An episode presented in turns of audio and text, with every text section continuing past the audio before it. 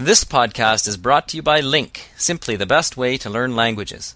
After you listen to the podcast, sign up for a free account at link, L-I-N-G-Q dot com and study the full transcript using Link's revolutionary learning tools. ¿Cómo andas, Mariano? ¿Bien? Te noto un poco cara de cansado. Eh, ¿Cómo te va, Guillermo? Puede ser, sí, estoy un poco agotado física y mentalmente. Pero bueno, en líneas generales estoy bien. ¿Vos cómo andás? Bien, bien, bien. Yo estoy bastante agotado mentalmente. Eh, vengo semana tras semana desde hace dos meses con muchas preocupaciones, eh, muchos problemas laborales y, y emocionales. ¿Pero se qué te pasa? decir. No, el trabajo eh, muy denso en este momento del año. Se hace muy denso.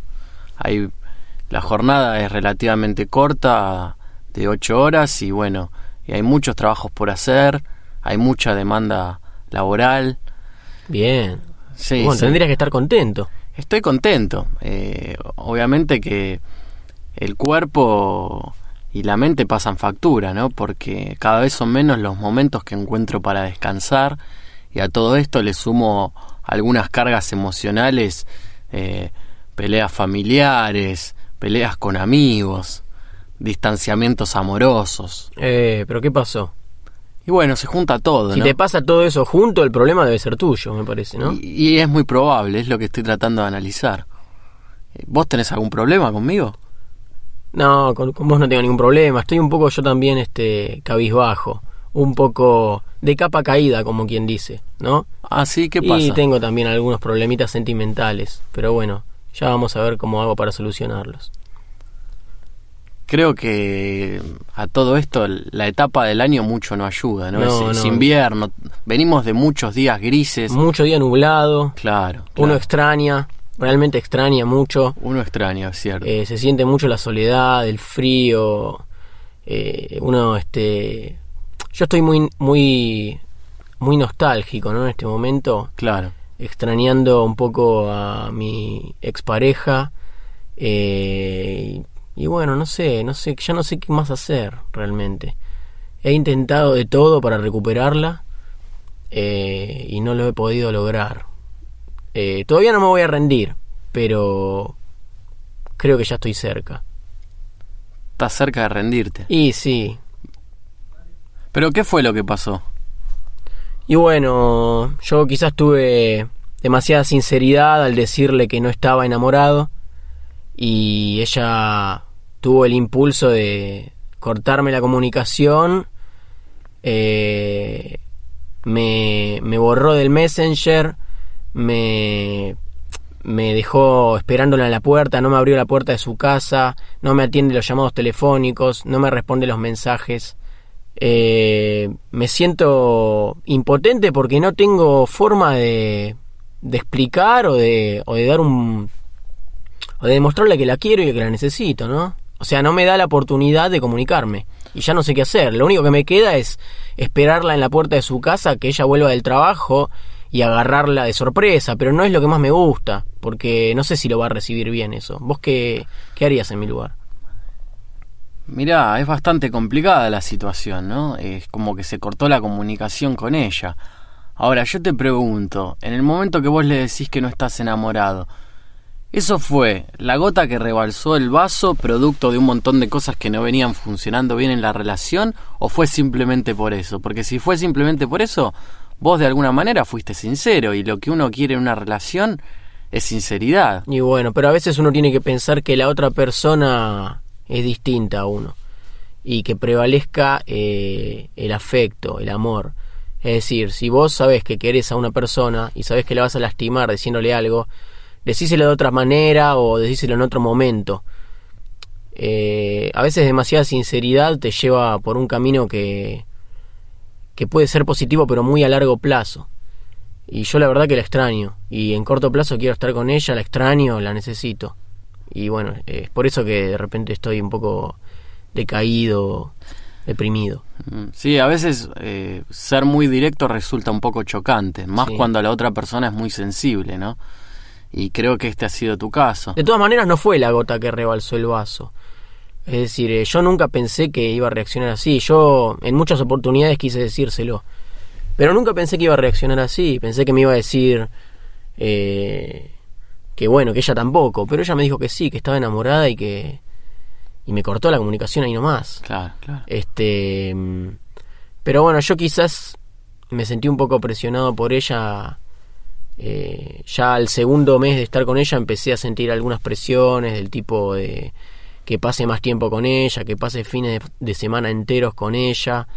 Eh, y me empecé a sentir presionado y empecé como a eclipsar un poco mis sentimientos y empecé a...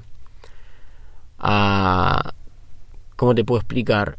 No me daba cuenta de que la quería tanto y sentía así que, que estaba presionado, que, no- que quería tomarme un tiempo, quería respirar. Pero ahora que hace ya unos 15 días que, que estamos separados, este, todo eso se ha ido y le extraño horrores. Vos que sos una persona este, que tiene buena comunicación con el sexo femenino, ¿qué me podés recomendar? Creo que en todas relaciones es necesario tener una distancia, ¿no? Eh, espacios para que cada uno pueda tener sus tiempos, pueda respirar su propio espacio personal. Y eso fue lo que quizás ella no te permitió a vos. Fue de alguna manera muy absorbente al principio. Bueno, pero por ahí no fue tan así, por ahí yo me sentí más presionado de lo que realmente ella me presionaba. Claro, Eh, claro. No era tanto, en la semana prácticamente no me pedía nada.